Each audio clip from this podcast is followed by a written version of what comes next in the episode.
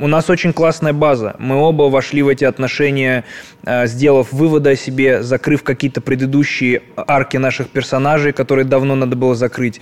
И я уверен, если бы мы с ней встретились там пять лет назад э, и начали встречаться, это был бы полный пиздец.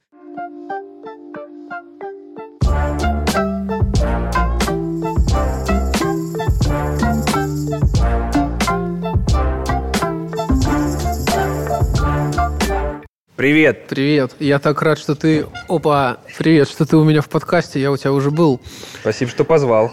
Да, я выжидал, выжидал год, чтобы накопились события, какие-то мысли, и мы поговорили. Мы сейчас просто как раз э, допустили эту ошибку, начали разговаривать об интересном перед тем, как включили камеры, и вспоминали этот день, как я приезжал в Питер, и мы записывали у тебя.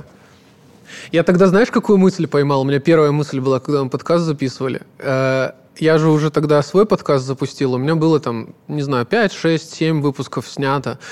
На тот момент сколько-то уже выпущено. И я помню, мы разговаривали, и в какой-то момент я поймал такой кайф от того, что я такой, о, так не я ответственен за то, чтобы да. классно шла беседа. Да, я да. такой, я просто в гостях, класс. Ой, я тоже очень люблю приходить в гости на какие-то подкасты и отпускать вот эту штуку, потому что у меня, не знаю, как у тебя, перед каждым подкастом э, я ну, немного нервничаю, потому что опыт уже подсказывает, что есть некоторые гости, с которыми беседа льется как река, а есть гости, которые тебе односложно отвечают на твой вопрос, и ты такой, блядь, а дальше-то куда сворачивать? У, и ты понимаешь, что если ты, вот, находясь в этом разговоре, не знаешь, куда свернуть, и если у тебя нет костыля, это пиздец будет, типа, пу-пу-пу, а как вы, э, а, а вам нравится вода? Знаешь, типа, и я прописываю себе какие-то костыли, вопросы, знаешь, да. что, что-то, что мне интересно про человека. Э, я не знаю, смотрел ты или нет, с Куклачевым у нас вышел подкаст. Я видел кусочками просто его. А, ну, я расписал огромный... Я, я проделал огромное исследование, потому что чувак реально легенда. А, очень интересный тип.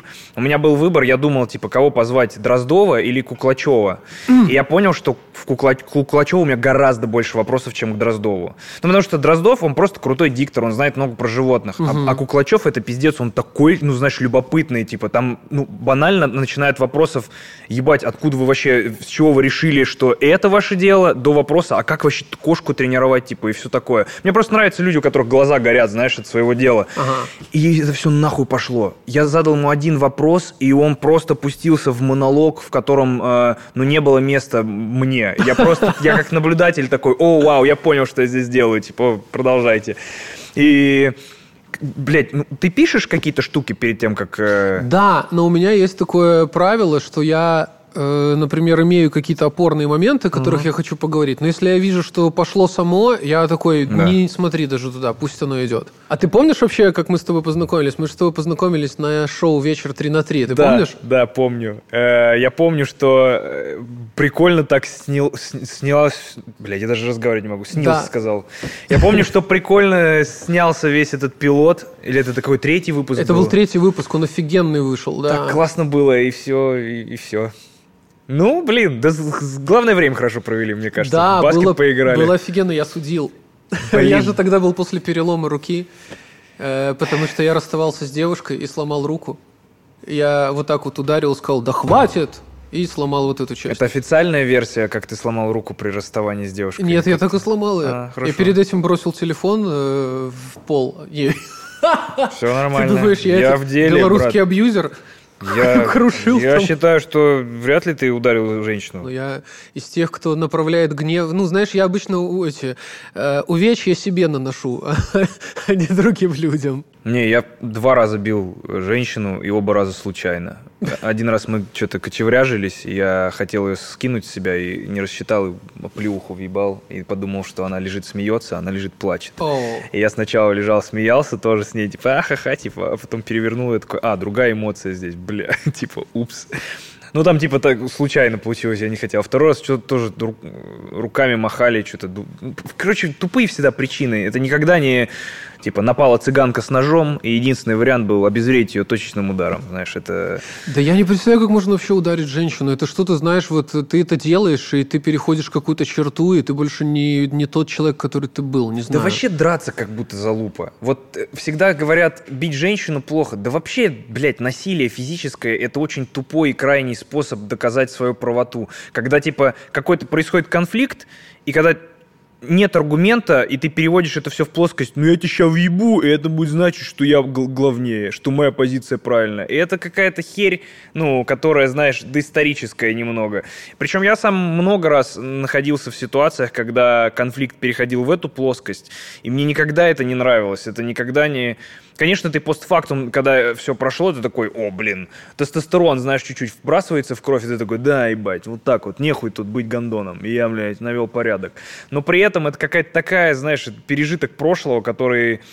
Мне кажется, в политике такая же история, когда в геополитической истории, когда вот это ядерный потенциал, когда мышцами играют, оно немножко по похоже на то, как пьяные чуваки в баре пытаются доказать, кто круче, очень-очень дурацкими методами, знаешь. А ты много дрался вообще в жизни? Ну, нет, но бывало периодически. И у меня в Москве был очень дурацкий случай, когда мы ночью шли в... Просто по улице. Уже так, так было поздно, что рассвело.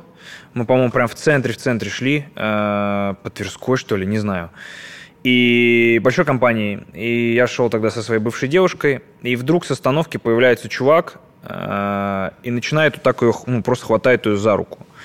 И я, типа, отбиваю его руку, говорю, типа, руки убрал, хуй ты делаешь.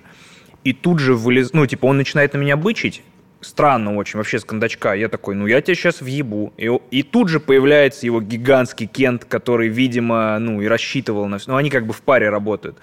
А, Чуваки явно видно, что они хотят конфликт. И, видимо, их это забавляет. И тот является, знаешь, как у огромной рыбы с фонариком. Он как бы фонарик-приманка, и вы, выползла огромная рыба. И я такой, а, ну ты гигантский, ты меня сейчас ушатаешь. Ну, блин, ладно, это, это сейчас происходит. И мы начинаем рамсить. Я говорю, хули твой чувак, типа, руки распускает, что ты за него впрягаешься? И он, мне, и он вместо того, чтобы мне что-то сказать, просто со всей сил толкает мне так сильно в грудь, что у меня мозг, знаешь, как в мультиках, бьется, типа, об, об переднюю стенку. И я такой, а, ну все, драка началась, мы пиздимся. И я, типа, ну, как бы начинаю сжимать кулаки и идти на него, меня обхватывают друзья, оттаскивают, а этот чувак вместе с ним идут за нами.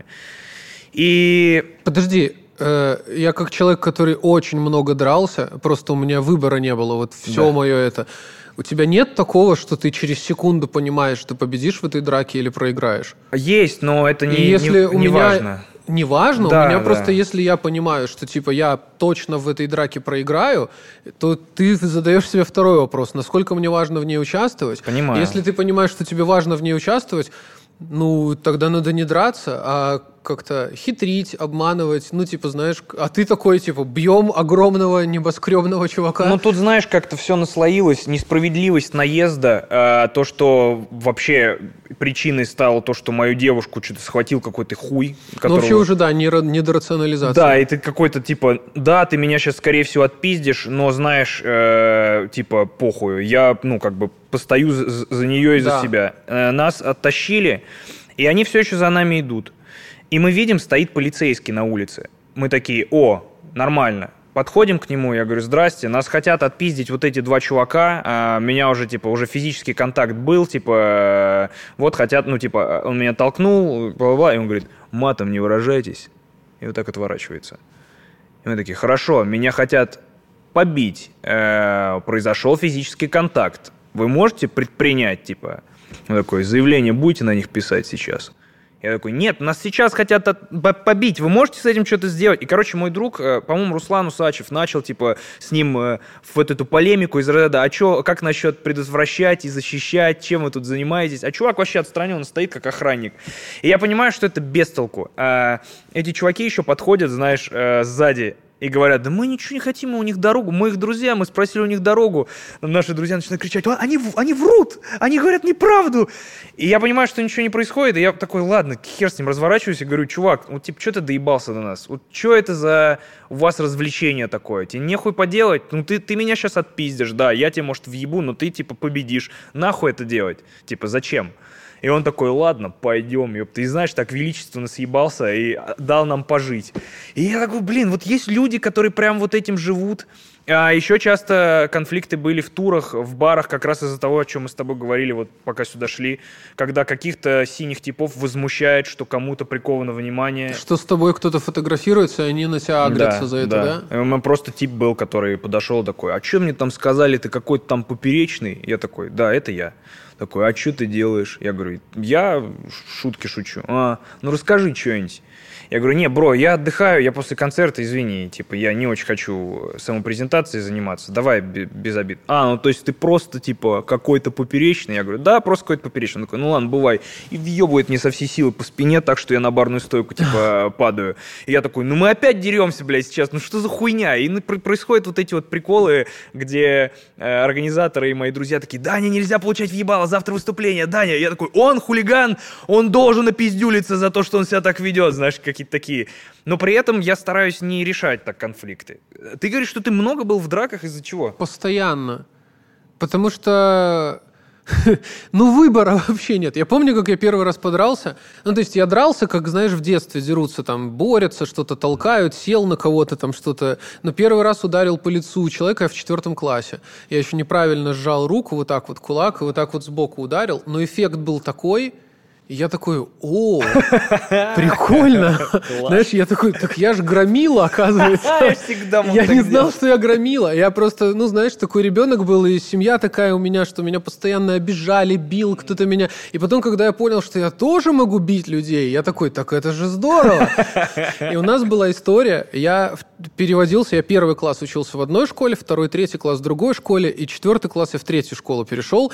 И когда ты новичок, приходишь уже в четвертый класс, там уже достаточно злые дети, да. своя устоявшаяся вот эта тема. Сбитый коллектив. И я сел за парту к какому-то парню, мы подружились. Прямо киношная история. Мы подружились, он мне там что-то ручку дал цветную, я там что-то написал, какой-то карандаш, вернул ему. Я ему говорю, где ты живешь? Он говорит, на Саналива 9. Я говорю, а я на Саналива 13, это соседний дом. Еще Пойдем вместе домой. И он мне говорит, тебе лучше не идти со мной. Я говорю, почему? Он говорит, меня сейчас будут бить всем классом. О, нихуя это по расписанию у него, то есть. Его просто бил Вау. весь класс, в котором я учился. Вау, и поэтому с ним никто не сидел. И я говорю, Вау. давай я пойду с тобой, типа. И он говорит, ну, пойдешь, тебя тоже, типа, побьют. И я говорю, ну, типа, а во мне почему-то вот включилось тоже что-то и не да, выключить. Да. И мы идем, а там был такой чувак в этом классе, Костя, он был задира, он еще был у меня в садике, он меня в садике бил еще в садике. А уже здесь я уже как-то подозревал, что Костя продолжит сейчас, традицию. Из, сейчас изменится баланс сил. И мы выходим, идем, и вот этот класс там типа окружают. И мне, не мне, ну, и они там, типа, что ты тут встал, иди А-а-а. отсюда. Я говорю, я не пойду. Они говорят, ну, мы тогда, типа, и тебе пиздюлей дадим. Я говорю, типа, не дадите. И меня кто-то толкает. Знаешь режим психа? Вот да, даже шутки. Да, вот это режим психа, когда кому-то куртку порвали новую или джинсы да, новые. Да. Вот у меня включился режим ну, психа. Сука? Я хватаю кирпич, и просто бросаю чуваку кирпич в грудь. Ему попадает... Это такое неожиданное место для, для броска. Ну, не надо же в голову бросать. Это так неприятно, ну, наверное. Знаешь, когда у тебя такой режим психа, ну, который края видит. Да, да. И я бросаю ему кирпич в грудь и кричу, и он падает, и в него сбивается дыхание. Да, в дыхал попало. И, и все вот так вот смотрят, и я говорю, я сейчас вас, суки, всех перехерачу. Типа, вы не знаете, кто, Кстати, я Слава. Да, типа, а я еще не очень познакомился. И в это время бежит э, еще один парень, э, который на два класса старше учился с моего дома. Ага. И он бежит, и он подбегает и какому-то еще в лицо тоже бьет чуваку. Вот, еще и с подмогой. И он такой, типа, что тут, Слав? Я говорю, да говорю, вот тут. И я лучший друг всех на следующий день. Самый лучший друг. Слава, да что ж ты это, да как же ты раньше-то, че ж ты не сказал? И все, и мы со всеми дружим. Вот, а потом в итоге оказалось, что класс был нормальный, что вот только вот этот вот Костя был такой. Почему вот он, типа, задрочили? вот он почему-то... Нет, Костя натравливал а, весь класс чувак, да. на этого Лешу, да, и вот как-то вот, типа, вот так вот получилось, а потом мы нормально, и у нас даже в классе мы все там подрались друг с другом, но, но у нас был дружный класс. Mm-hmm. И у нас была такая школа, где, ну, тебе пиздюлей будут давать в школе. И как бы у нас было правило, у нас было 12 мальчиков в классе. Из них плюс-минус нормально дрались 8. Mm-hmm. И у нас было такое правило. Если ну, кому-то прицепились, выходим все. И типа вот нас было 8, и мы точно знали, что никто не убежит. И типа, допустим, ты в восьмом классе, тебя там зацепил 10-11 классник. Ну и вот он такой, ну все, тебе типа пиздец после уроков. Ты такой, ну окей, мы выходим в 8, их трое. И они такие, малые, ну их 8. Мгм. И мы такие, ну и чё? И они такие, да ну вас нахер. Знаешь, и как-то нас просто как-то меньше трогали вот в этой Блин. школе. И это, это реакция просто на среду, знаешь. Вообще у- настолько другая динамика у тебя в школе, нежели у нас была. И вот прикол в том, что я после девятого класса поступил в лицей, и я прихожу в лицей, где- куда был конкурс, три человека на место, я экзамены сдавал, и я такой, а вы тут деретесь? И Да. они такие, нет, мы разговариваем, если есть какой-то конфликт. Я такой, ладно.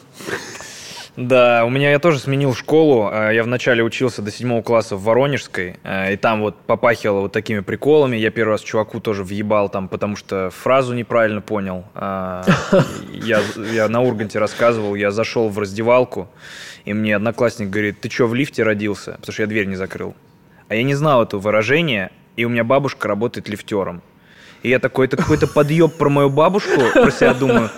И я такой, ах ты пидор, я ему как въебал, и он такой, чё? И все такие, вау, типа, чё это за херня была? Я такой, еще раз пролив что-нибудь пизданешь, я тебя урою. Все такие, чё происходит? Нихуя себе!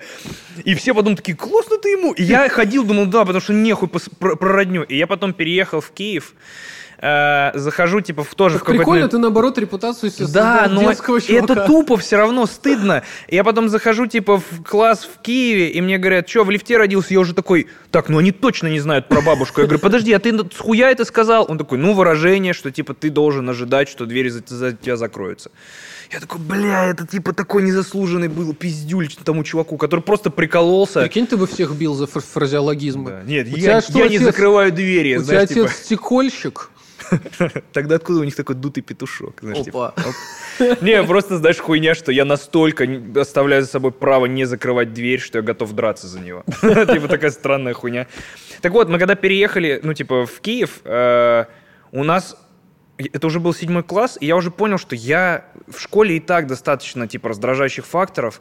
Я настолько не хочу, типа, чтобы там еще какие-то рамсы были внутри.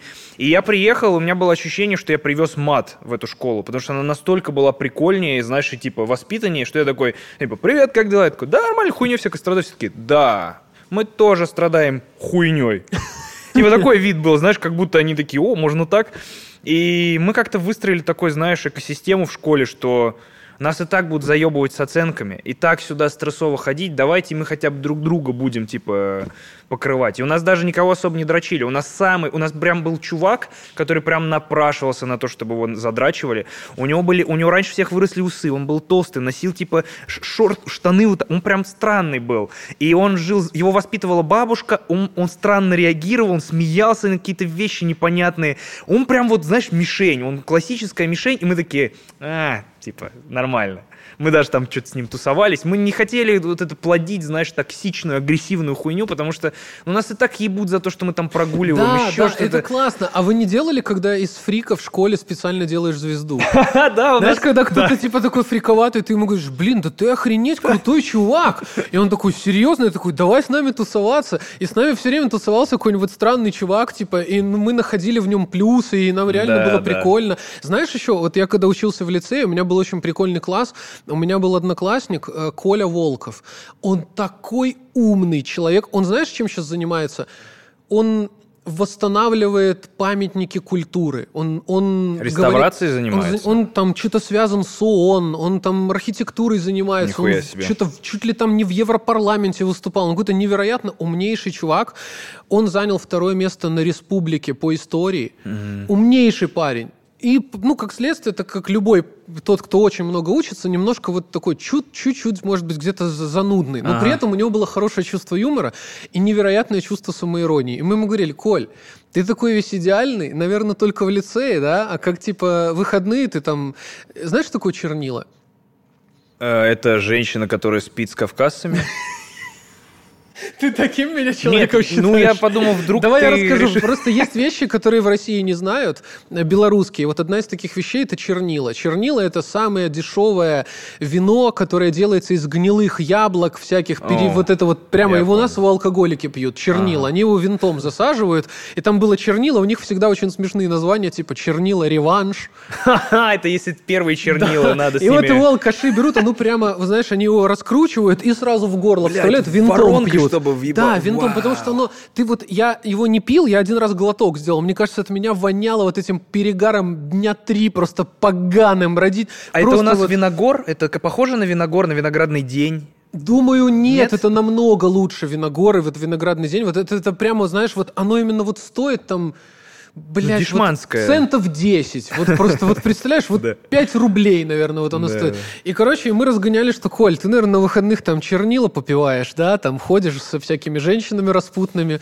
И он такой, ну, ха-ха-ха, всякое бывает. И мы, э, у нас это была долгоиграющая шутка, мы прит- притаскивали бутылки из-под чернила, и ему в гардеробе в пальто засовывали. И в Типа- конце, после урока все одеваемся, и он такой достает, и мы такие, Коля, все понятно, постеснялся бы хоть в этом. И он все время смеялся с нами, и такой, ну да, есть у меня слабина. Потом мы разгоняли, что у него была собака, он ее пропил, э, специально пропил собаку, но у него с собакой отработанная схема, она два дня живет, а потом к нему опять прибегает, он ее опять продает. И вот, и вот он был прямо, знаешь, вот очень классный парень, умнейший, с таким чувством юмора, и он сейчас вообще выдающийся чувак, и Блин, классно, когда у умных чуваков есть хорошее чувство юмора, потому что они сразу из ботанов превращаются просто в, ну, просто в типов крутых. Да. У нас тоже такие были. У нас э, Максим Баранов был чувак, который, он не ботан, он просто охуенно учился, но он прикольный тип был, он с ним, он, он смешно шутил, знаешь, типа, и всегда, его нельзя было опр- определить в касту, типа, задротов, потому что он не задрот, но он охуенно учится, и ты такой, блядь, ну, типа, ты просто крутой, знаешь, Мгм, типа, нету, да. нету какого-то дл- названия для тебя.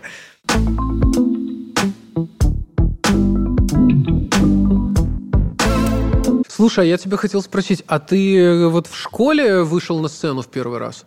А, я тебе больше скажу, я в школе в КВН играл. О. Э, Я, типа, насколько противопоставляюсь э, к веселым и находчивым, тем не менее, я коснулся в свое время этой движухи. Ну, потому что, ну, а что еще делать? Ты как бы юморишь, прикалываешься, и в какой-то момент тебе говорят, ну, вот надо делать команду КВН от школы. И, ну, ты, да. А ты в каком идешь. классе это началось? Блин, честно, ну, наверное, с э, девятый, десятый, что-то такое, я уже не слабо Мгм. помню. А, у нас там, знаешь, как классно было? Мы прям... К, к нам приехала, короче, работать с нами какая-то девчонка, э, ну, тогда она какая-то девчонка была, и, наверное, из театра или еще что-то, типа делать кружок э, театральный, ну, под, под КВН, короче, чтобы собирать команду. Ее, видимо, где-то наняли, Люси ее звали, ну, сейчас зовут. Э, И она начала, типа, набирать, ну, ей накидали веселых ребят из разных классов, и так сложилось, что большинство были из нашей параллели, кто мы и так, типа, друг с другом знакомы были. И она такая, о, давайте разгонять, короче, давайте писать всякие сценки, приколы и все такое. И мы, короче, начали писать просто э, самодеятельностью какой-то заниматься, потому что это еще и был предлог, чтобы не ходить на некоторые пары. И в какой-то момент она такая, да, вы команда, это уже работает, есть номера пиздатые, поехали, поехали на соревнования. И нас прям директор официально отпускал, мы ездили, у нас там были прикольные какие-то миниатюры смешные. И мы в какой-то момент начали прям что-то регион выебываем, потом еще, еще, среди школ. И мы, короче, прям начали идти и дошли до какого-то, знаешь, суперфинала, где в Киеве в очень большом зале в от- под открытым небом сидела куча людей. Это прям, по-моему, тут, тут чуть ли не со всей Украины были лучшие команды. И мы были, ну, мы заняли второе место, а первое место отдали просто самым, самым маленьким, самой младшей команде. И мы такие, это все коррумпированная хуйня. И мы, знаешь, Эйджизм. да, мы, мы, мы, мы это, э, сняли смешные костюмы, повесили их на гвозди, такие, больше мы не возвращаемся в это болото, блядь, все понятно, знаешь. О, это было через разочарование такое, да? Ну, как будто, да, мы такие, блядь, мы старались, мы обкатывали эту хуйню, мы реально показали пиздатые номера, над которыми взрослые люди покатывались, они просто школьники. И вышли дети, и потому что они милые, и их не хотели обижать, им дали первое место, типа, да пошли вы, знаешь, да пошли вы нахуй. А потом уже и в целом началась история, когда ты начинаешь анализировать и думаешь, что это вообще за хуйня с оценкой смешного? Ну, в плане, когда это сидит жюри и говорит, этому, э- этот юмореска получает от меня 7 из 10, а от меня 8 из 10. И я так, типа, как-то, ну, знаешь, попахивает какой-то, не знаю, как лукизм, понял, только с юмором. Мгм. Вот. И я прекрасно понимаю, что это нормальный формат. Я и нормально отношусь и к комедий батлам. И вот сейчас э, Слава сделал Дусмухаметов э, Игру. игру. Я думаю, что и заебись. Наоборот, надо было давно обновить. Просто у меня лично какое-то отношение к оценке юмора странное. А когда ты вообще сам понял, что ты свяжешь с этим жизнь? Как ты понял, что ты будешь дальше этим заниматься? Слушай, ну я всегда... Следующее было это, когда ты начал видео делать. Мгм. Я, короче, всегда шутил, потому что э, в первой школе меня дразнили геем из-за того, что у меня синяки были под глазами. Такая логика. Интересно, они это связали. Да, ну, голубые глаза, голубой сам. А, Наверное, такая хуйня. А, И я ну, был такой, типа, я все время ходил в воскресную школу. Я ты был... такой, главное, про лифт ничего не говорите. Да, да, это потом уже. Я воцерковленный чувак был, ну, во мне было мало, знаешь, э, хулиганского пацанистого вайба, и я еще, я блондин с синяками, и все таки ты гей, я такой, нет, ты гей. Э, Нет, все-таки ты гей, хоть мы никто не ебемся, ты гей. Вот. Э, И мне приходилось, единственное, как я мог завоевать авторитет, ну, приколами. М. Вот, и я выкручивался. С комедией, знаешь, как получилось? Я э, думал уже долгое время, что я мультипликатором буду. Э, Потому что я в художку ходил, и у меня папа угорал по 3D. Вообще, он очень рано начал, типа, когда это только начало появляться, он прям в России начал этим заниматься, знаешь, плотно. Он даже, помню, у нас при художественной школе сам договорился с художественной школой и открыл класс для э, обучения 3D-графики, чтобы я там, типа, учился, и, ну, потому что ему нравилось. Вот. И я думал, что я буду мультипликатором, и я даже начал им быть. Я не просто видосы на Ютубе делал, я делал какие-то... Короче, логика была какая? Я такой, я хочу делать сюжеты какие-то, но снимать их, чтобы они были крутые, я не могу, у меня нет денег ни на камеру, ни на спецэффекты, ну как, типа. Значит, я могу научиться рисовать. Потому что нарисовать можно что угодно. Гигантский лобстер, блядь, разбивает здание, что угодно. Типа фантазией только ограничиваешься. И я такой, да, это круто, я хочу вот так свои идеи, какие-то сценки реализовывать, ну, типа, с помощью мультиков. И я так и делал, но потом понял, что я просто, блядь, месяцами сижу все время вот, вот за покадровой анимацией, и просто жизнь мимо меня проходит. Ну, то есть это прям, ну, дрочево, это прям очень асоциальная штука. Я такой, надо, наверное, переквалифицироваться в съемку, типа в э, лицом что-то говорить, какие-то, ну, может быть, со вставками мультипликационными. Начал это делать, а потом вообще, типа, появился в- впервые на моем поле зрения э, концерт Эдди Мерфи. Я посмотрел его, да, я посмотрел его такой, нихуя себе, вот эта Блин, тема. вот почему этот концерт, вот видишь, этот концерт заставил меня заняться стендапом. Ну, да. И вот как он на, на разных людей в разных местах такой эффект производил. Знаешь, я потом анализировал, э, я до этого очень любил Гришковца. И он в целом, ну, худо-бедно, но все равно туда. Да, Гришковца, вот чтобы, конечно, сейчас он очень странные вещи делает. Посмотрел но, последний концерт его? Э, нет, но мне просто он как бы вот эти все его Просто заявления. хватит, да, типа. Он просто говорит все эти вещи, ты думаешь, ну зачем ты их говоришь, ты же и себе хуже делаешь, и как бы забираешь у себя вот этих фанатов, которые тебя любили. Я, я же был в Минске на его спектакле, я сидел на самых паршивых местах, на самых дерьмовых, Да. на балконе, я такой, я смотрел спектакль, который я знал, как я Да, съел да. собаку, но я ловил каждое слово, это было какое-то, ну я не знаю, необыкновенное действие, Да. которое созерцал. Гришковец очень был крутой, он прям классную делал э, русскую комедию наблюдений, когда он вы- выстебывал этот за- заляпанный ламинированный шкаф, я такой, откуда ты знаешь, мужик, откуда ты это знаешь? Мне, Да. типа, мне прям в, в этом, ну, это во мне родилось, но я никогда не думал, что я хочу этим заниматься, я никогда не понимал, что это, это все равно было больше, знаешь, как спектакль. Потом я вижу Эдди Мерфи, и я такой, блядь, это целый жанр вот такой есть, что чувак просто лупит час хером на сцене, приколы, это же чистейшая комедия, классно. Типа я просто, ну, знаешь, как в голове сформулировал для себя, что вот есть отдельно такое. Э, А потом, когда я именно захотел этим заниматься, я посмотрел Луиси Кея. И во мне очень перекликалось, знаешь, какая фигня? Ну, я уже подростком был, меня супер, типа, э, ебашили гормоны, я все время дрочил. И меня это беспокоило, я такой, ну, блядь, это много очень, как будто бы. Люди не, об этом не разговаривают, а я прям много этим занимаюсь. И кажется, как будто я ебнутый. Как будто, наверное, это в будущем будет проблема, с которой надо будет идти к сексологу. Ебать.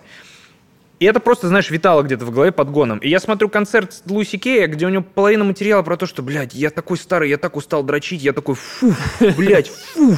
Ну, типа, вау, у человека такие же проблемы, и в этот момент я такой, блин, я бы, наверное, хотел овладеть этим ремеслом. Мне нравится. То есть оно, знаешь, как-то сформировалось. Я такой, я хочу научиться вот этому э, искусству. Класс, ты вот правильно вычленил вот эту вещь про то, что комики, они позволяют другим людям понять, что с ними все окей. Да, они как громоотвод, знаешь, типа, что э, обсуждать то, о чем все думают, но боятся сказать, это очень терапевтический эффект имеет. Э, мне, знаешь, чем кажется это, с чем похоже?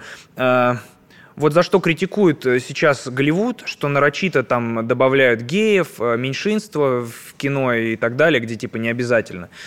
А, а мне кажется, что это важно э, все-таки делать, потому что я знаю многих людей нетрадиционной сексуальной ориентации, которые в России живут, и мне кажется, что важно в поп-культуру, э, даже иногда нарочито, знаешь, типа, насыщать ее этими персонажами, чтобы эти люди не думали, что они э, неправильные чтобы показывать, что да, это существует в мире. Вот смотри, в твоем любимом сериале есть персонаж, который, с которым ты можешь себя ассоциировать, который такой же, как ты.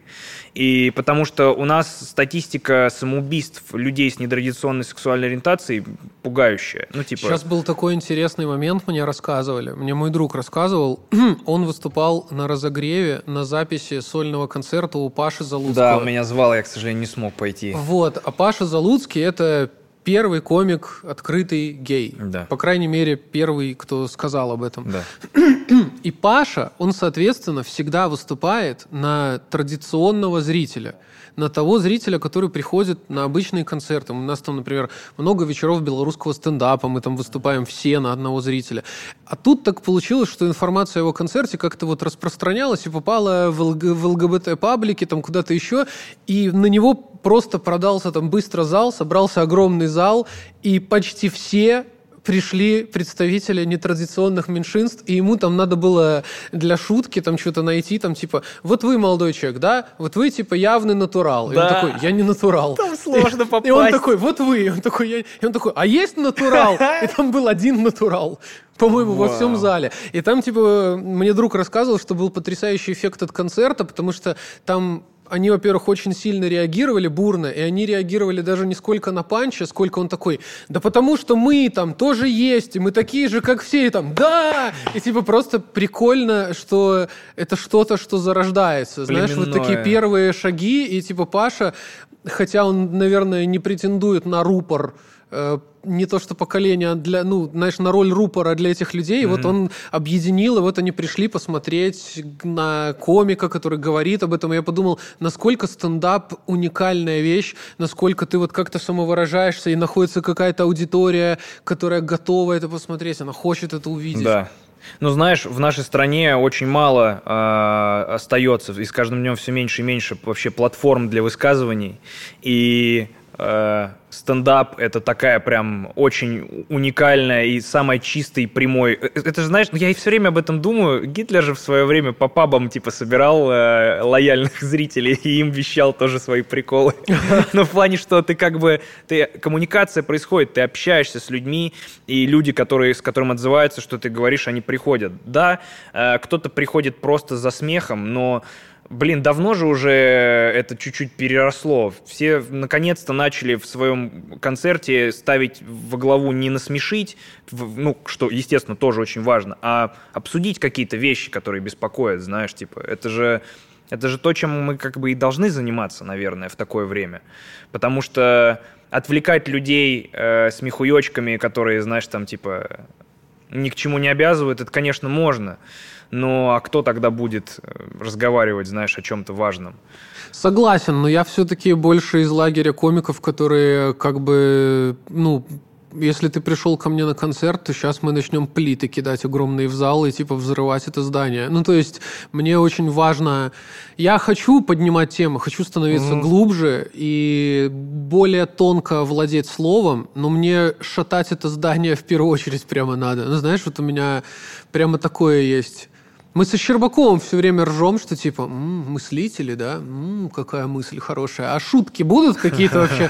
Приколы у вас есть? Но я, я согласен, я согласен Не, с тем, я, что я, ты знаешь, говоришь, как... это Я не отрицаю э, иной подход. Просто... Есть два подхода, и нельзя злоупотреблять ни одним, да, ни другим. согласен. Да, согласен. то есть ты должен и мысли, быть и оригинальным, Конечно. и шутить. Потому что если кто-то выйдет и очень оригинально о чем-то поговорит, э, вообще без шуток, ты Да. такой, ну, наверное, замечательно. Ну, даже, знаешь, я даже не говорю о том, что обязательно остросоциальная какая-то движуха должна быть. Просто мне хочется видеть, что человек со сцены, его ебет то, о чем он говорит. Что он его беспокоит. симулирует, Да, да. да. Вот, вот этим мне не нравится КВН, э, КВНовская подача. Этим мне перестал нравиться в свое время Джимми Карр, какой бы он ни был гениальный комик, там, э, Джессельник, мне тоже, типа, он, он потерялся, ну, типа, в, мо- в моем радаре он отклеился, потому что я не чувствую эмоциональную связку. Да, чувак пишет виртуознейшие шутки, они замечательно прописаны, они очень крутые, они ну, хлесткие. Джимми Карр глубже оказался даже. И при этом, э, как бы, ты видишь, что это просто тип сидел, писал приколы, знаешь. И я такой, ну а где здесь ты? Мне хочется, мне тебя хочется узнать. Мне хочется узнать, а почему шутки про это, знаешь.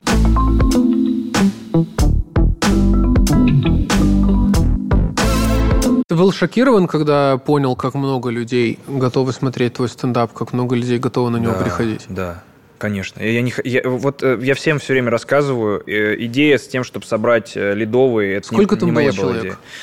Слушай, мы половинку, ну это типа звучит маркетингово, прикольно, собрал ледовый. Э, по сути, там как, это же ну, место, где заливают каток и играют, это ледовый дворец, он изо Мгм. льда.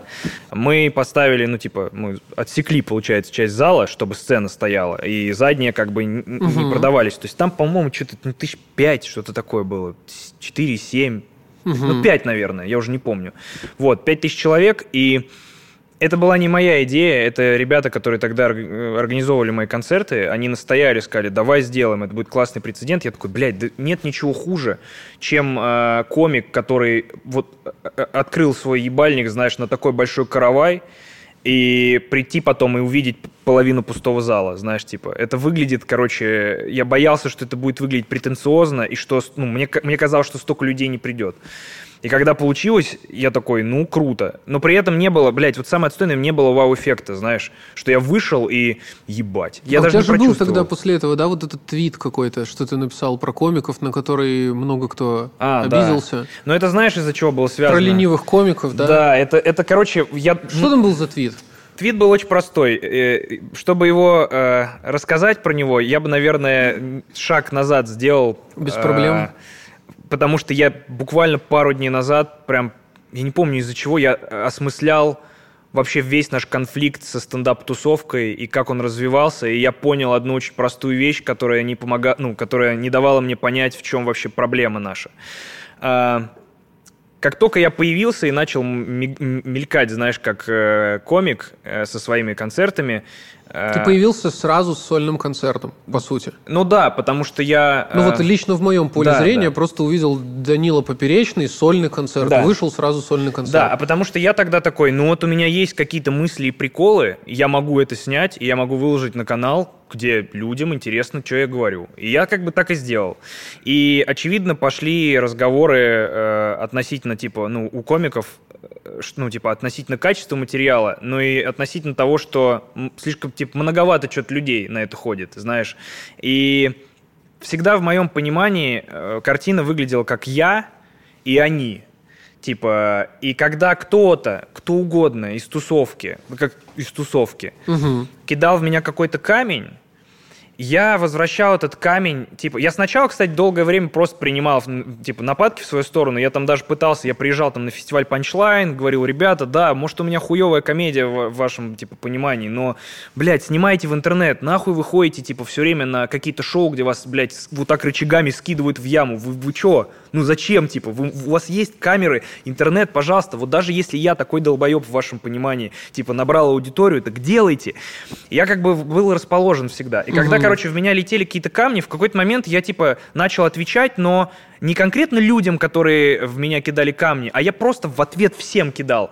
И получается, кто-то один из тусовки на меня быканул, я бычу на всю тусовку. И кто-то из этой тусовки другой, а хуль ты бычишь, кидает мне в ответ. И получалось, знаешь, перекидывание камнями э, очень э, тупорылое и несправедливое. И в какой-то момент что-то опять мне прилетела э, история про то, что он, он не заслуживает, типа, столько людей, у, у него шутки говно, и сам он долбоеб и так далее.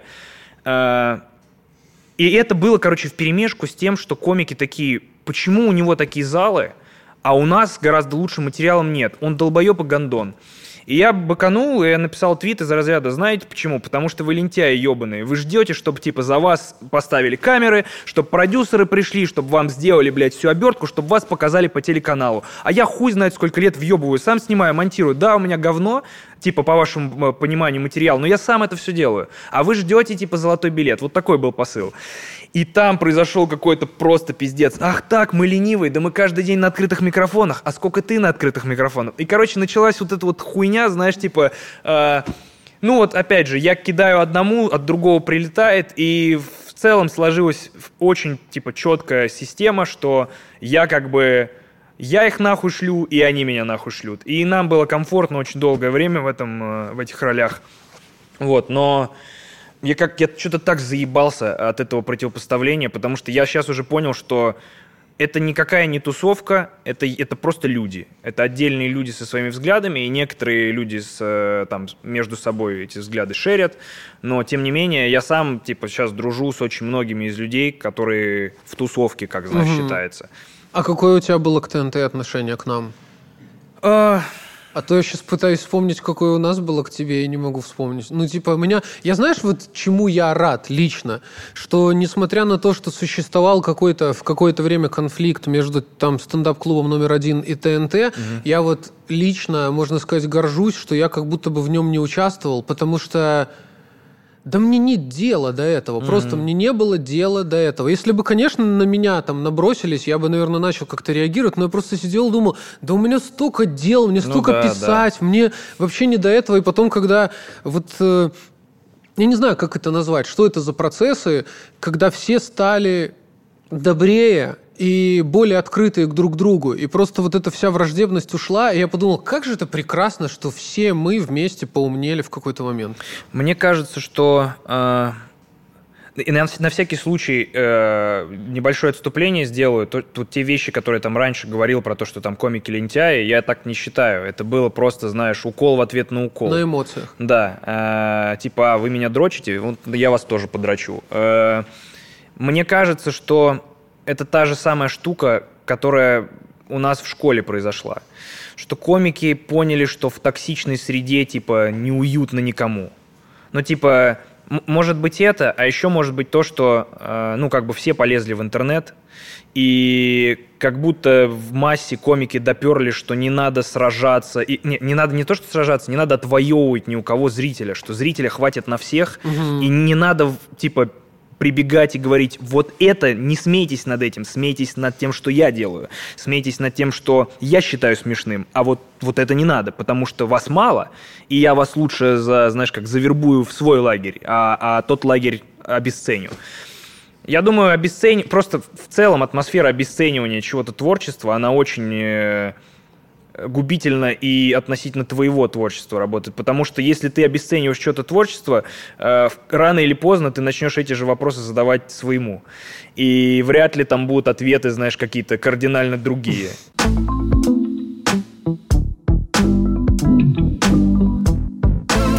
Очень хотел с тобой обсудить этот вопрос, потому что я наверное, сам внутри себя много пытаюсь, э, много времени пытаюсь э, ответить на него вся история с психотерапией, э, с осознанностью, со всей этой э, деконструированием эмоций, как будто в конце этого пути есть вот этот дзен и полное принятие и понятие, что с тобой происходит, почему, как, и, знаешь, типа, отпускание обид, э, деконструирование злости, что-то типа, ну, я на самом деле злюсь поэтому, поэтому, моя проблема, и ты как бы ее, э, как это, разуплотняешь. Насколько можно в этой, знаешь, условно моделируем ситуацию, что мы там с тобой исцелились, и в нас нет больше тех триггеров и тех э, каких-то крючков, которые ебали нам голову и доставляли негативные эмоции. Насколько мы в этой точке пиздатые комики? А, очень хорошие комики. Уверен, потому что э, как бы то ни было, э, большинство комедий, оно про боль, э, про злость, когда тебя что-то раздражает, когда тебя что-то бесит, когда ты такой, блядь, не понимаю, что не так нахуй вот с этим. И когда ты ну, ос- на, на определенном уровне осознанности находишь, ты такой, да на самом деле понимаешь, что с этим. И, я, и на самом деле не раздражает. Знаешь, типа, что я имею Я в виду? понимаю, о чем ты говоришь. На самом деле это очень распространенный вопрос творческих людей, которые они задают психоаналитикам, когда они приходят на анализ, они говорят о том, не потеряю ли я свой дар, не потеряю ли я свою способность. Ну, во-первых, уровень осознанности, о котором ты говоришь, нам не грозит. Я не думаю, что мы на него выйдем. И вообще, знаешь, вот э, мой психоаналитик, мне кажется, просто мега-гуру, но он совершенно отказывается, когда я его там возвожу на пьедестал, он говорит, не надо, Вячеслав, как бы... Он тоже испытывает эти эмоции и боль, и все, все люди испытывают эмоции. Просто кто-то там отрицает это и не может им справиться с ними, а кто-то такой, я сейчас злюсь, я завидую, я там еще что-то. А в плане в плане, знаешь, это вообще распространенный творческий страх, когда у тебя есть какой-то инструмент, ты такой, я умею писать так-то, так-то, там, строить комедию вот таким-то образом. Мгм. Я боюсь от этого отступить, потому что мне кажется, что если я э, это брошу и начну это делать по-другому, то, возможно, я потеряю этот Да. дар, а, возможно, то, куда я сейчас иду, там ничего и Там нет. ничего нет, да. Но прикол в том, что ты всегда сможешь вернуться. Если ты что-то умеешь, и у тебя что-то есть, ты всегда в любой момент можешь оттуда вернуться, и у тебя будет не то, что получаться точно так же, а, возможно, уже даже чуть-чуть лучше, потому что у тебя еще какой-то дополнительный опыт немного добавится. Поэтому в целом, мне кажется, творчество, оно как раз и строится на том, что ты пробуешь что-то, постоянно, бесконечно пробуешь. Потому что как только ты нашел какую-то модель, которая работает, она работает 1, 2, 3, 4, 5, и на шестой раз тебе уже скучно, предсказуемо, Да. понятно. Да, не хочется. Опять нужно менять что-то, по-другому идти. Поэтому тут, э, мне кажется, бояться э, не, нечего. А в плане, опять-таки, если говорить про вот этот уровень осознанности, э, вот прямо почти недостижимый. Дзен. Нет, я думаю, вот как. Если ты выходишь на этот уровень осознанности, то тебе уже и ничего и не надо. Блять, вот это страшно. Да, это круто. Ты прикинь, это просто Что вообще круто. ничего не Вот хочется. не, не в смысле не хочется, а в смысле, что вот ты такой охуенно. Ну вот это граничит как будто немножко с дебилизмом, нет? Понимаешь, о чем я? Что ты просто такой, мне хорошо, я сижу, птички поют, я попил Ну лимонад. почему ты сравниваешь с этим Ну, безумием вот этим лесным? Потому что оно как будто, знаешь, оно такое очищенное от всего, что делает это многогранным, что оно пугает. Да это же не значит, что ты живешь в хижине и к тебе приходят за советом. Ну, тоже верно, да. У тебя есть семья, дети, работа, ты там что-то делаешь. Ну просто, опять-таки, я как человек, у которого там было, да и есть там много каких-то проблем внутренних, я остервенело тратил годы своей жизни на то, чтобы кому-то доказать, что Да. я вот не говно, я Да, вот да. могу, посмотрите. То есть какие у меня были там травмы от Comedy Club Минск Style, от нашей Белораши, от этих проектов. Ну, я, я через такой хейт прошел, что как бы я очень много об этом могу рассказать. Вот, и потом мне надо было доказать. Знаешь, вот когда был стендап на ТНТ, я ехал в Москву, я такой я уж точно здесь не для того, чтобы проебываться. Вот уж точно. То есть я сделаю все и даже больше, чтобы доказать и показать, что... А потом ты понимаешь, что там... Очень иллюзорная грань, ну, типа, когда ты доказал. Ну, типа, вот это я уже доказал, или вот я еще то, что У следующее всех сделаю. свои да. какие-то загоны. Ну, то есть, как мне кажется, тебе было, наверное, важно в какой-то момент, чтобы тебя там признала и приняла тусовка. Кстати, нет, знаешь, что мне хотелось? Мне хотелось, чтобы они перестали кидать в меня гнев Ну, или агрессию. отдельные комики, может быть, чтобы тебя там приняли. Нет? Мне, я был нормально, типа, относился к тому, что, что если бы мы существовали параллельно и никак друг к другу не относились, знаешь. Мне, мне, ну, я очень зеркальный чувак, и меня очень обижало отношение, очень предвзятое, ну, типа, и агрессивное. И из-за этого я такое же отношение давал. Мне, мне правда хотелось бы, чтобы, чтобы этого просто не было. Э, И в какой-то, ну, в, контексте той ситуации, конечно, вся эта, ну, это желание выглядело как, чтобы не, они не могли отрицать какие-то вещи, знаешь, типа, там из разряда, там, там же там до смешного доходило, что люди настолько обесценивали, они такие, он не комик. Я такой, ебать, а что я делаю? Ну, типа, а чем я занимаюсь сейчас, по-вашему? Я написал смешное, люди смеются, Я не комик, вы меня настолько вычеркиваете, знаешь, вот такая была обидка. Наверное, да, это связано, ну, если так рассматривать, то, наверное, да, я хотел, чтобы они, типа, признали. Хотя тоже они, блядь, кто? Ну, какие-то конкретные люди, которых, на которых мне, ну, типа, чьи взгляды я, может, даже не разделяю, кого я не знаю, чье мнение мне не ценно. Это вот эта история про безликую толпу, которой ты хочешь угодить, хотя на самом деле ты просто боишься и э, вторишь своим комплексом каким-то. И когда кто-то говорит вещь, которая на самом деле у тебя в голове иногда типа мелькает, ты на него злишься, потому что по сути он озвучивает твои страхи и сомнения. Э, на самом деле, конечно, было бы круто, если бы все жили дружно и никто не завидовал там э, никому, и никто, э, все только поддерживали, но это тоже, знаешь, это как э, максимальная осознанность. Это какая-то такая утопия, которая, наверное, недостижима в конкурентной среде. Меня только что осенило, я как будто бы понял какую-то вещь в отношении тебя, я как будто бы... Вот такое предположение, скажи мне, прав я или нет? Mm-hmm. Вот мне на секунду показалось, что если бы у тебя не было опыта видеоблогерства и аудитории, а ты просто пришел в стендап, mm-hmm. вот вместе со всеми, вот так вот, и начал ходить в Москве на все микрофоны, ты бы все равно был обособлен.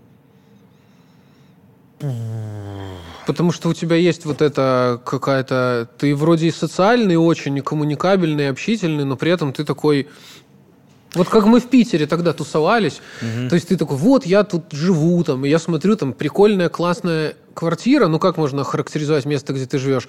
Немножко такое подальше от всех скрытое, вот тут вот так, вот тут вот здесь, вот тут я гуляю, тут никого нету, вот тут я один, знаешь, такое... Не, это следствие того, что за... заебывают, э, что а, хочется чуть-чуть, типа, чтобы... Иметь свое пространство. Да, чтобы дом был как бы, чтобы я не выходил на оживленную улицу, где напротив школа, знаешь, типа. Знаешь, нет, наверное, нет. Вот ты предположил, что если бы я начинал с комиками, что я был, был бы все равно обособленный. Наверное, нет. Потому что главная претензия же ко мне была, что у меня сразу был большой, э, а, большая аудитория. И если бы этого не было, с какой стати комику без аудитории э, говорить, что у него шутки говно, и он не заслуживает э, тех э, смеха, того смеха и аплодисментов, которые типа который вместе, ну знаешь, как, который идет тем же путем, что и они. Там же главная проблема была в чем? Я не такой путь прошел, как они, и у меня очень много зрителей, и это не клеилось, и еще и материал кому-то не нравится. Вот. А тут, если бы я ходил вместе с ними на открытый микрофон, я был бы, типа, ну, один из своих, знаешь, типа, просто, ну, я просто много раз видел, как в, таких компаниях есть комики с очень как по мне, слабым материалом, но их все поддерживают, говорят, давай, братан, у тебя все получится.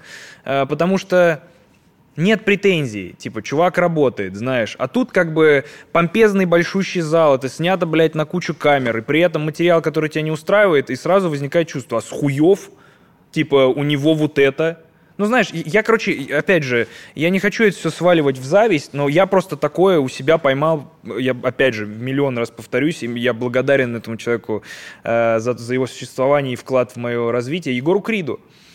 Потому что я его все время дергал за косички, дразнил его, истебал, а потом понял, блядь, кажется, я это делаю только потому, что он популярный.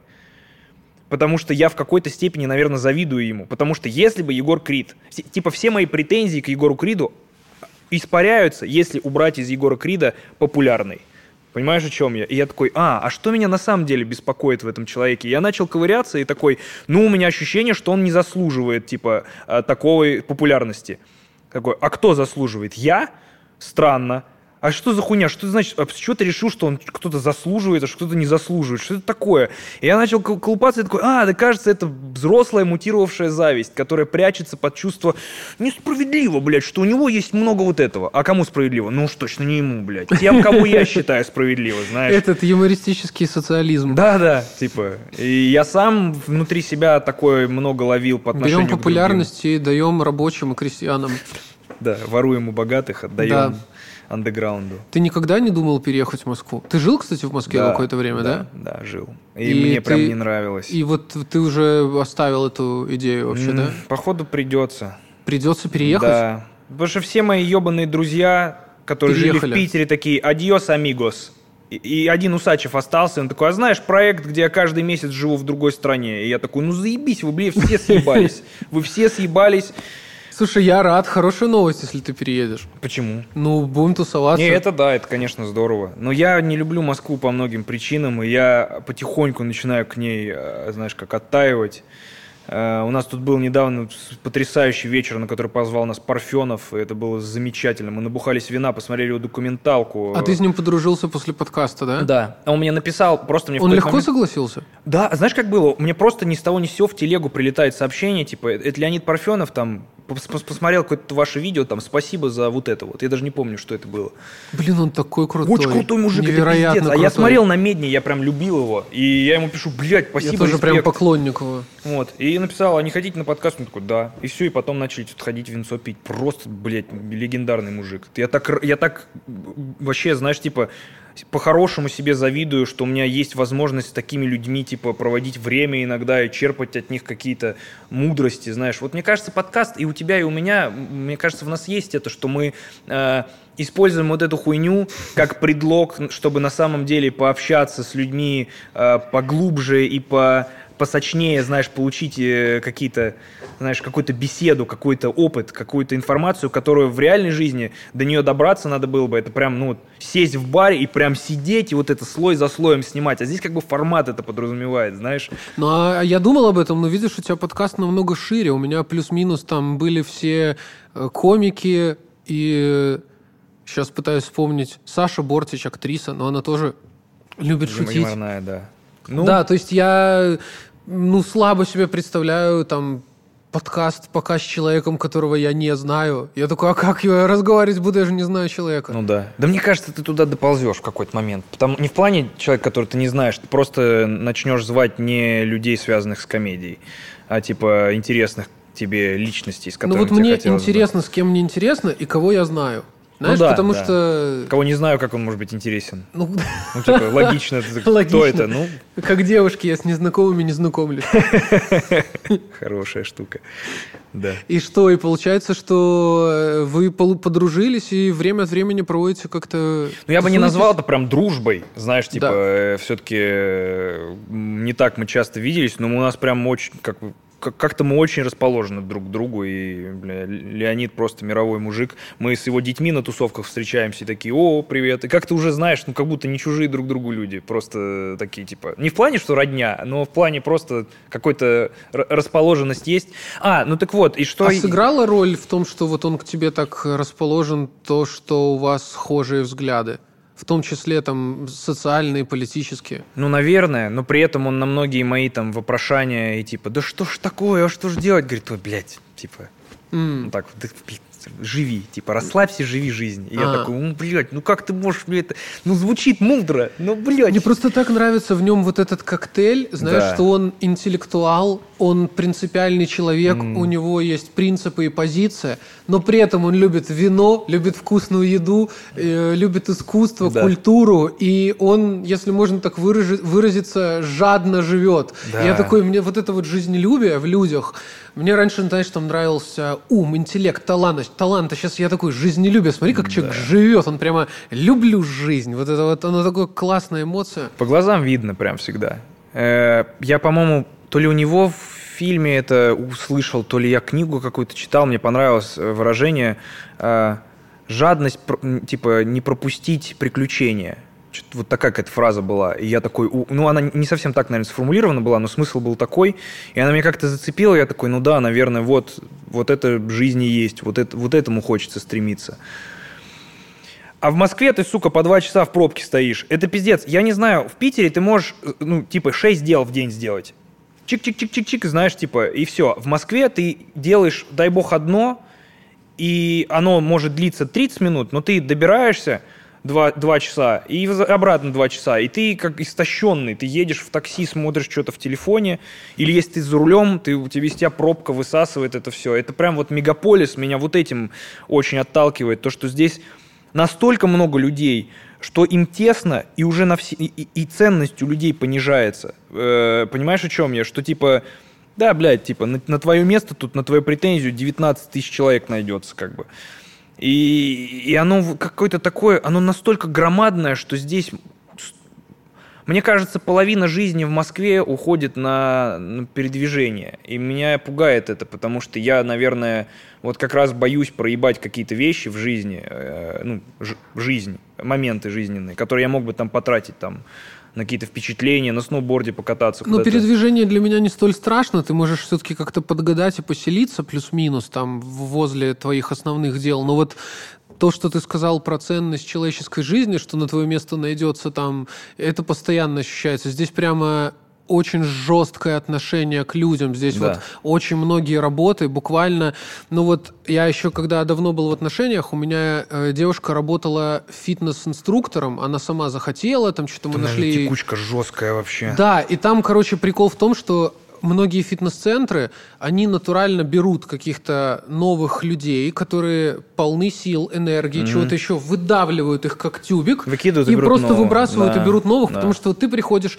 тебе ставят вот эти планы, которые можно сделать чудом, если ты просто невероятно, какая-то психическое, физическое перенапряжение, mm-hmm. ну раз ты сделал, ну два, ну три, потом не получилось, тебе выговоры, в итоге ты вот год на каком-то сверхусилии работаешь, тебя выплевывают и тут же берут нового. И вот это, конечно, ужасно. Поэтому не знаю, мне так и нравится всегда наблюдать за людьми, которые нашли, взломали систему, они там в интернете зарабатывают там, да что угодно, хоть OnlyFans, да, понимаешь, да. люди что-то работают на себя.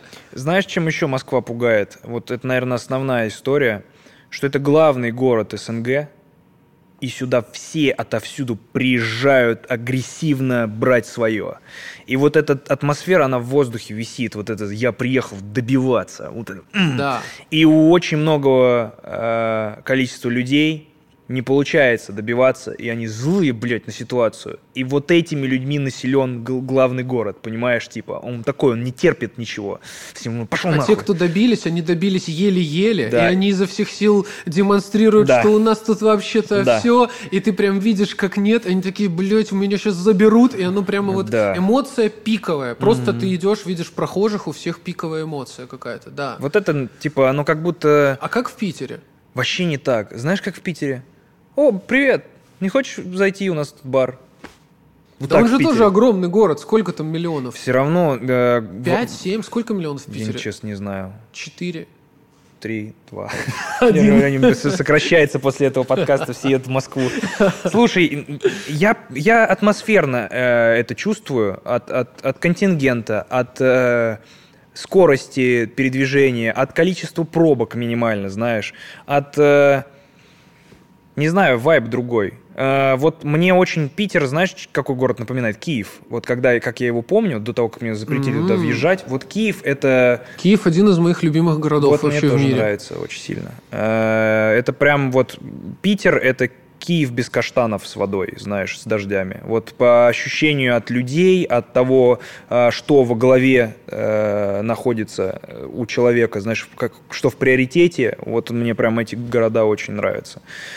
Но обстоятельства, наверное, подталкивают к тому, что, скорее всего, придется переезжать в Москву. Но при этом я впервые в жизни задумался о том, что, возможно, надо какую-то недвижимость за границей приобретать со всеми этими новыми историями про замедление интернета. Потому что до этого всегда, знаешь, казалось, что ну, они не будут, наверное, так делать. И сейчас что-то начинает пахнуть прям такой, ну, знаешь, они как будто на яйца наступают прям тому, чем мы занимаемся, типа, где мы занимаемся. Ты знаешь же эту историю про Bellingcat? Э, что именно?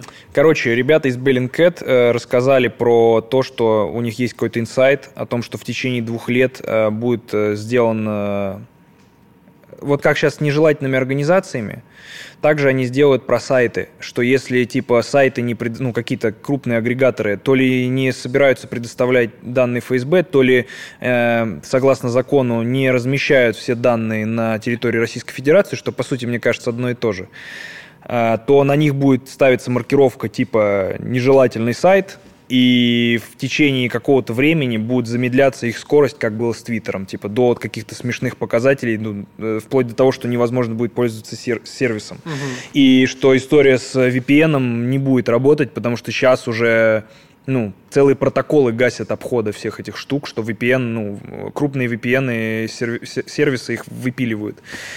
И меня это очень пугает, потому что свободная информация в интернете – это то, за что я прям держался здесь. Это та среда, которая, да, у нас много там коррупции, несправедливости, у нас притесняют некоторые свободы, но при этом здесь можно работать, творить, это не знаешь, на, на горле у этого средства массовой информации не стоит кирзовый сапог. И сейчас тебе как будто бы говорят, ну есть два года. И ты такой, блядь, ну а есть ли смысл дальше, типа, а что дальше-то? Ну, по сути, что дальше делать, если это вдруг произойдет? Чем заниматься? Блин, если честно, э, я не знаю, что со мной случилось, но я из-за всех этих плохих новостей, которые были весь прошлый год, последние 12 месяцев, то, что ты мне сейчас рассказываешь, воспринимаю как хорошую новость. Потому что я такой, два года еще ничего не будет. Целых два года, Можно ты представляешь, столько всего переделать. Два да. года. То есть я настолько привык к какой-то угрозе, которая уже завтра, что да. я такой, через два года что-то? Не буду даже думать об этом. Через год Это проблема будущего славы. Подумаю, да. Через ну, два да. года это уже все изменится.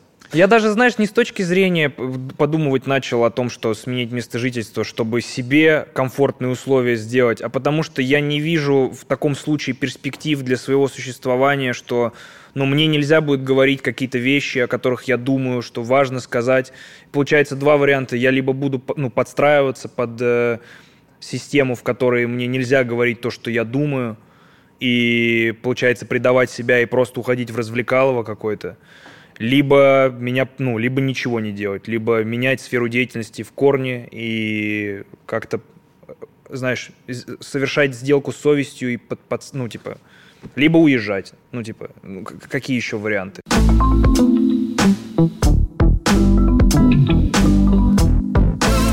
ты же по-любому кем-то вдохновляешься, вот как мы говорили, что ты там был впечатлен концертом да. Эдди Мерфи. Для тебя не обязательно же вдохновляться комиком. Тебя же может там условно и художник, и Конечно. актер, и режиссер вдохновить. Э, я для себя э, к своему огромному, наверное, стыду открыл такой, очень поздно открыл такой вид э, досуга, как ходить на выставки с современным всяким искусством. И я иногда, ну типа, я всегда думал, ну знаешь, со стороны казалось, что это какая-то претенциозная штука, где типа, а вот это означает гнев. И там просто клякса на стене, и ты такой, ну, блядь, ладно, ты злой был, прыснул краской. Да. Смотрел «Антураж»? Да, да, классно. Э, и, короче, все время, знаешь, какой-то у меня было, был скепсис, и потом я начал ходить на прикольные выставки. Э, в Москве много раз был, в гараже и э, в Питере. И я начал врубаться в какие-то арт-объекты, и они начали со мной разговаривать, знаешь. Я прям, я, я иногда, ну, прям считывал то, что хотели вложить, а иногда я прям ловил какие-то свои размышления, знаешь, а, ну, как бы арт-объекты какие-то, скульптуры, картины, они были отправной точкой к, к абсолютно другой ветке размышлений, что из разряда «А, о, круто». Я помню, у меня первое это э, вспыхнула такая штука, просто яркий образ – я, я держусь за все, что я помню, потому что этого так мало. Э, я увидел, э, по-моему, из бетона сделанную скульптуру в виде атомного гриба большую. И я что-то так залип на эту штуку, и у меня мысли понеслись вообще, знаешь, в свои рассуждения о том, что вау, это типа как статуя нашим, э, типа, нашей, статуя в войне, вот так она выглядит. И у меня что-то какая-то своя пошла цепочка, и я в итоге до чего-то это разогнал и записал, так что да, я, э, я вдохновляюсь иногда просто музыкой. Я иногда могу, я, я сейчас часто гуляю с собакой, потому что он какает каждый день. И... Блин, у тебя собака прям твой друг. Да, я пиздец Это вот не собака, это друг прямо твой, который реинкарнировался в собаку. Да, он Я такого теплого отношения, ну, понятно, все любят своих собак, но ты прямо как к бро относишься. Потому что он бро это опять мое зеркальное говно, он базарит со мной, он типа, ну, у него есть мнение, у него, знаешь что, у него очень мультяшные глаза, у него видно белки. У, часто у собак просто зрачок темненький, и они... И ты такой, ну, блядь, ну, животное. А этот тип, он прям смотрит, у него выразительно ебало, он как из мультика. И я в какой-то момент просто начал, говоришь ему, блядь, братан, был бы так заебись, если бы сел вот сбоку, вот сюда на коврик, встает, садится, блядь, и это сослагательное наклонение, и он выкупает эти вещи, знаешь, типа, а можешь красную палочку принести? Он уходит, он, он, блядь, не видит цвета, но он понимает, о чем я, и из-за того, что он такой осознанный, я как бы к нему так осознанно и отношусь. При этом, как бы, конечно, со скидкой на то, что это все-таки животное, а не человек. Но при этом прям очень, знаешь, такой у него там, пиздец, мнений своих тоже на кучу вопросов достаточно. Он там не любит жопу мочить, там много всякой хуйни. И я, когда с ним хожу гуляю, я слушаю музыку, я иногда могу от музыки поймать какое-то настроение, и от этого настроения у меня какой-то бит в голове может родиться, знаешь. Э, я вот сейчас хожу, очень а, активно пишу новую программу, я в последнем стендапе ну, стер вообще все, что было до этого, по сути. Обнулил, сказал, что, блядь, у меня переосмысление произошло вообще всех вещей, которые я говорил. Все, что я говорил до этой секунды, нахуй высылайте. Я не уверен в этом. Я Твой не... концерт следующий, над которым ты сейчас работаешь, он будет отличаться от всего, что ты до этого делал? Да, думаю, да. Но, опять же, все равно будут приколы. Как я не, не собираюсь делать это моноспектаклем, где я сижу на огромном мандарине и слушаю Вивальди, знаешь, и вряд ли я уйду там в импровизацию или там какая-то жесткая смена жанра. Я просто ищ... очень долго искал, в чем теперь мой персонаж, э, потому что мой персонаж на сцене, он часто, ну, он почти всегда гипертрофированное отражение того, что меня беспокоит и что, чем я наполнен в данный момент. И в последнем концерте я, ну, как бы, я отрекся, от, а, потому что я реально внутренне понял, что я себя очень во многих вещах обманывал сам. И, соответственно, мне надо жесткую, знаешь, э, реорганизацию в голове провести всех вопросов, на которые я раньше громко высказывался. Рис, э, как это? Э, Ревизия. Да, э, переучет, как э, такая табличка повешена была. И я вот долго пытался понять, я вообще в какую, ну, в какую сторону эта пере, переорганизация ведется, какие у меня сейчас есть ответы, и есть ли у меня ответы или одни вопросы, короче, на, знаешь. Хочется все-таки не задавать вопросы, это тоже можно делать, но хочется типа говорить, вот что, что меня беспокоило, и вот какое у меня есть решение на данный момент, знаешь, вот что я думаю, как можно это исправить. И долгое время после концерта у меня были, у меня не было ответов, у меня были одни вопросы, которые, хорошо, можно сделать концерт из того, что я просто такой, а вот что делать? И все такие, я такой, ну ладно, следующий прикол, знаешь. Ну, а вот. когда ты планируешь поехать в тур? И не знаю, э, ощущение, что либо весна следующая, либо осень, вот такое. О, такой разброс. Да, да. Ты сейчас не регулярно выступаешь? Не, не. Ты копишь какой-то кусок 20-30 минут и потом выходишь? Да. Не, я, э, знаешь, как делаю? Эм, у меня, я, я, короче, много раз замечал эту штуку. Я, я пробовал и там и каждый день на открытые микрофоны ходить, и каждый день выступать. Пробовал там в, в день не, в нескольких местах лупить. Я не могу на сцене. У меня есть какой-то затык. Э, я когда начинаю рассказывать блог, на сцене, я часто э, держусь за текст, который я прописал в голове, как за скелет, прям мертвой хваткой. И я очень редко могу внутри э, блока на сцене доразогнать его э, именно изнутри. Я могу что-то накинуть, наслоить, до, э, до, до разогнать впоследствии, но сам блок я не могу перерассказать другими словами. Я как будто очень, знаешь, э, цепляюсь за это. Потому что ты не можешь расслабиться, потому что была эта проблема, что тебя постоянно снимали на телефон, постоянно выкладывали любой твой кусок. Слушай, может быть, э, но... Извини, что лезу тоже не в свое дело, просто сходи еще сто раз, и это пройдет. Не-не. Ты начнешь прямо писать на сцене. Не, оно... Я Короче, это получается. Просто м, я заметил, что гораздо продуктивнее и лучше у меня выходит э, не пять раз сходить на open mic и два дня подумать, а семь дней подумать и два раза сходить на open mic. Э, мне нравится работа над текстом, сидя дома. Мне нравится, о, кажется, вот это предложение вот здесь надо вот так переписать. Да, о, блядь, а может быть вот это. Знаешь, я люблю разгонять это мне больше... На самом деле, я только сейчас понял, в чем проблема. Я очень быстро устаю от э, хуйни, которую я говорю э, раз за разом. И я очень сильно боюсь э, что я заебусь от прикольных, классных блоков, которые здоровские, которые мне нравятся, до того, как я преподнесу их в хорошем, плотном виде, знаешь, типа. Потому что у меня уже очень много раз случалась такая штука, что я к моменту, когда я уже езжу в туре с э, материалом, я так много раз его обкатывал, какие-то штуки, что я открываю рот говорить эту хуйню, и я себе противен, потому что я заебался это рассказывать. Есть какой-то элемент в том, что мне не нравится каждый раз изображать, что я это прямо сейчас придумываю, и меня это до сих пор вот так же заботит. Знаешь, как это исправить? Mm. Это нужно просто, вот, например, перед этим блоком э, как-то заземлиться. Вот у меня недавно был концерт, у меня было два концерта в день в Краснодаре, mm. и первый концерт прошел хорошо, Хотя я думал, что будет вообще супер, а типа просто было хорошо. Ага. А второй, типа, я как-то сил не хватало, и тоже я испытывал вот это. И вот что я сделал. Я начал рассказывать какой-то блог там про пересечение границы, и потом я почувствовал, что ну как бы вот роботизированность вот да. это попала, напала на меня. И я такой, я просто взял сходу полностью, рассказал то, что я вообще никогда не рассказывал. Я mm-hmm. рассказал историю, как мне звонил Эд Мацаберидзе, а, мой друг, и говорил, что мне тут пограничники сказали, что ты типа Славе Комиссаренко передай, чтобы он эти вещи, как он границу пересекает, не рассказывал, потому что вот у нас в базе есть, что он в Турцию вылетел, и что он не возвращался назад. А он тут ходит по Москве и рассказывает это все. И я просто это рассказал вот так вот одномоментно.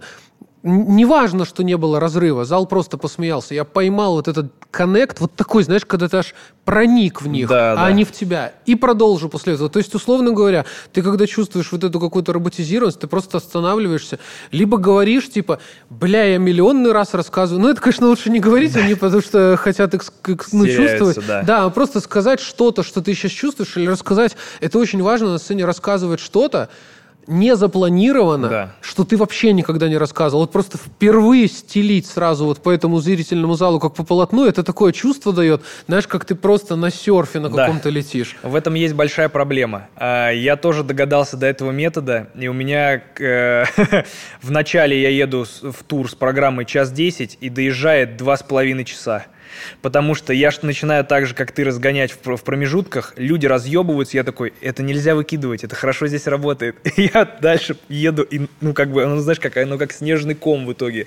И мне так страшно потом это вырезать, потому что я такой, ну, я больше это не буду рассказывать, а оно как будто сработало и вся эта гигантская колбаса идет, знаешь, типа в, в концерт в итоге. Финальный. Да, но потом у тебя все равно появляется, знаешь, у тебя же все равно достаточно опыта, чтобы понимать, что вот эта шутка заходит ну, средняя, да, да, но да. она классная, а вот это разрывает, ну, разрывает, ну, ну ничего в этом нету. Да. Ну, да. Это тебе нравится? Я недавно, знаешь, о чем думал? О том, что мне очень нравятся всякие крутые чуваки, э, творческие люди, спортсмены, которые бросались всякими классными фразами. Вот я недавно вспоминал э, Ларри Берда, это культовый баскетболист, он за Бостон Селтикс играл. И у него была такая фраза, знаешь, есть э, All-Star Weekend, это когда да. соревнования по данкам, по трехочковым, да, да, да. и играет West All-Star и East All-Star. И вот он приходил на соревнования по трехочковым, смотрел на всех, кто участвует, и говорил, ну что, ребят, кто из вас собирается занять второе место? А потом он выигрывал, не снимая куртку. Ого, неплохо. Мы недавно с другом думали, что это круто только когда ты выигрываешь. Только когда, да, типа, сколько людей пытается накинуть вещи, думая, что вот я когда стану номером один, это будет в моей автобиографии, а по сути они не становятся номером один, это просто чувак, который ходит Прикинь, если ты говоришь, ну и кто из вас, ребят, собирается занять второе, ме- ой, второе место, потому что я лично четвертое, где да, да, собираюсь да. занять. И все такие, ты, да, или я еще очень сильно люблю герои магии меча, я смотрю все соревнования по ним, я просто знаю всех а, этих да, чуваков. Хеллайт, и там есть такой, типа, чувак, я его очень люблю, как он играет, Амилу. И вот он очень нестабилен, но он, наверное, мой любимый игрок, потому что когда он ловит знаешь, как у Буковски. Обычно я плох, но если я хорош, я хорош да, дьявольский. Да. И вот он такой, и вот он э, вынес какого-то невероятного чемпиона, просто вынес его. И у него берут интервью и говорят, типа, «Э, Миша, Милу, как э, впечатление от матча? И он такой, «Э, не почувствовал сопротивления от оппонента. Хорошо, Я такой, вау, как это круто. Как это круто. Блин. Ну да, если ты не выигрываешь, ты претенциозный мудила. Угу, который кричал. Выглядит. Ты Конор Макгрегор, вот сегодня. Ты как Конор Макгрегор. Блин, да, конечно, то, что он проебал, и потом опять кричал, и опять что-то кому-то проиграл. Он же сейчас напал на Машинган Келли. Ты знаешь эту историю? О, боже мой. Он Он, пришел- настолько снизился. Он пришел градус оппозиции. Ой, блядь. Хабиб Макгрегор, Дастин Парье, Машинган Келли. Он, короче, пришел на церемонию MTV, там что-то видео Awards, и подошел к Машинган Келли, чтобы сфотографироваться, тот отказал, и он на него напал. Как будто самая классическая история, которая у нас с тобой в жизни происходит, да? Кому ты говоришь, не, извините, у меня нет настроения сфоткаться. Чё, сука, это, ладно. Типа, куч- ах, сколько этих селфи, где мы неискренне улыбаемся. Ну тоже знаешь, кем надо быть, чтобы отказывать фото Конору? Блин, но с другой стороны, прикольно. Прикинь, как типа, а прикинь, тебе Хабиб подходит и говорит, можно фото, и ты такой... И ты Нет. такой или гильотина, или фото. Наверное, наверное, лучше фото. Блин, ну это, конечно, да. Не знаю. Э, я больше сейчас угораю по Фортнайту. Я почти перестал в него играть в какой-то момент, но потом у меня начались отношения с девушкой, которая такая, а что это ты там делаешь? Я такой, ну это Fortnite. И я ожидал, что это будет просто взгляд со стороны. Она такая, ну давай показывай. Блять, так влилось, что пиздец заново теперь интересно играть. Что у вас за идеальные отношения такие? Я вот сколько за вами слежу, вот, ну, вот немного там слежу, что я видел. Я не смотрел подкаст, который у вас вышел, так немножко полистал, но вот я там посты читаю, там иногда попадаю там на нее, там, или вижу, как она у тебя что-то комментирует. Я такой, вы что такие, блин, прекрасные вообще? Честно, хочется, э, типа, страшно спугнуть. Э, я сам переживаю, у меня очень большие, знаешь, э, ожидания от того, куда это может вылиться. Я прям держу кулаки, потому что правда все здорово. И я боюсь э, каких-то подводных камней, я боюсь сам наломать дров. Э, мне хочется, чтобы все было круто. Э, у нас очень классная база. Мы оба вошли в эти отношения, сделав выводы о себе, закрыв какие-то предыдущие арки наших персонажей, которые давно надо было закрыть. И я уверен, если бы мы с ней встретились там пять лет назад и начали встречаться, это был бы полный пиздец. Это были другие люди с другими взглядами, и которые бы не работали в, такой, в таком тандеме а у нас как-то совпало э, ну, моменты в жизни и жизненные выводы э, очень-очень синхронно получилось. И у нас очень, очень похожий бэкграунд. Мы очень много времени провели в церквях. У нас, у нас на этом мы начали прика- при- прикалываться и общаться. Вот. Типа, знаешь, там какие-то комедии наблюдений из жизни ребенка в церкви. Там. А ты тоже в какой-то момент... Она, она мне начала... Когда она, она мне это сказала, я такой, мы будем встречаться. Потому что никто, кроме меня, в моем понимании, не знал этот прикол, знаешь. Ага, ты тоже э, во время, типа, как, когда была служба в церкви, э, в какой-то момент становился на колени помолиться, но не потому, что ты пиздец, как хотел, типа, отдать дань Господу, а потому что заебался стоять и так отдыхали колени. Я такой, «От- откуда ты знаешь это? А, а я говорю, а ты подходила к штуке, где горят свечки, чтобы поубирать нагарки, потому что это хоть какое-то занятие? И мы такие, типа, да-да, и мы начали накидывать, и оказалось, что у нас очень много общего, знаешь, э, ну и не только поэтому, просто это была смешная отправная точка. Я очень э, надеюсь на то, что... Знаешь, короче, что мне кажется самое главное, почему у нас получается сейчас хорошо? Помимо того, что мы, на удивление, подходим друг к другу просто как люди, что мы э, принципиально другой подход к своим отношениям друг к другу оба начали пробовать. Э, я в какой-то момент понял, что если отношения не выглядят как то, что вы помогаете друг другу сделать вашу жизнь лучше, а не накладываете на нее ограничения, чтобы типа как бы объяснить, блин, а, что предыдущие отношения у меня выглядели всегда как сделка с какой-то фирмой, блядь. С которой у нас так, у нас вот такие условия, но вот такие, блядь, у вас. Знаешь, типа, вы, вы- мы вам делаем это, но взамен вот это, вот это, знаешь. И ты всегда как бы... Это всегда какой-то компромисс был. И мне кажется, что ключ к крутым, долгим отношениям, хотя, опять же, хуй его знает, как оно там в будущем будет, но пока что выглядит это самым рабочим вариантом, чтобы ваше наличие в жизни другого человека было только в плюс. Никаких, типа, блядь, ревности, никаких а, обременений, никаких подгонов. Ну зачем, типа? Ты должен хотеть просто сделать жизнь твоего близкого человека чуть лучше своим присутствием в ней. И если это взаимно, это, знаешь, это как э, скрестить потоки в э, э, «Охотника за привидением». Это, блядь, луч, который работает ярко и который вас двоих принесет в правильное место. Потому что если в противном случае есть какие-то но условия, в какой-то момент э, начинают копиться претензии, обиды, и ты начинаешь, э, ну, дисбаланс начинает происходить, знаешь. Э, ну и, конечно, искренне базарить обо всей херне. Всегда, когда люди говорят о том, что надо друг с другом говорить обо всем, о чем угодно, ты такой, да, я понимаю, но не об этой же хуйне. Ну, об этой же точно я не буду говорить, что, блядь, ну это хуйня какая-то, она обидится и не поймет в пизду, об этом точно. Да, обо всем, кроме этого. И потом ты встречаешь человека, с которым можно и это обсуждать, и он относится с пониманием, а не обижается, ищет причину обидеться, и такой, а, то есть это проблема, которая во мне возникла, ее можно решить вдвоем? Вау, типа, знаешь, и это вообще другая химия, другая механика. И надо держаться за людей, э, с которыми это получается. Это круто. Спасибо большое, Даня. Спасибо, Спасибо что за честность и за все, что ты рассказал.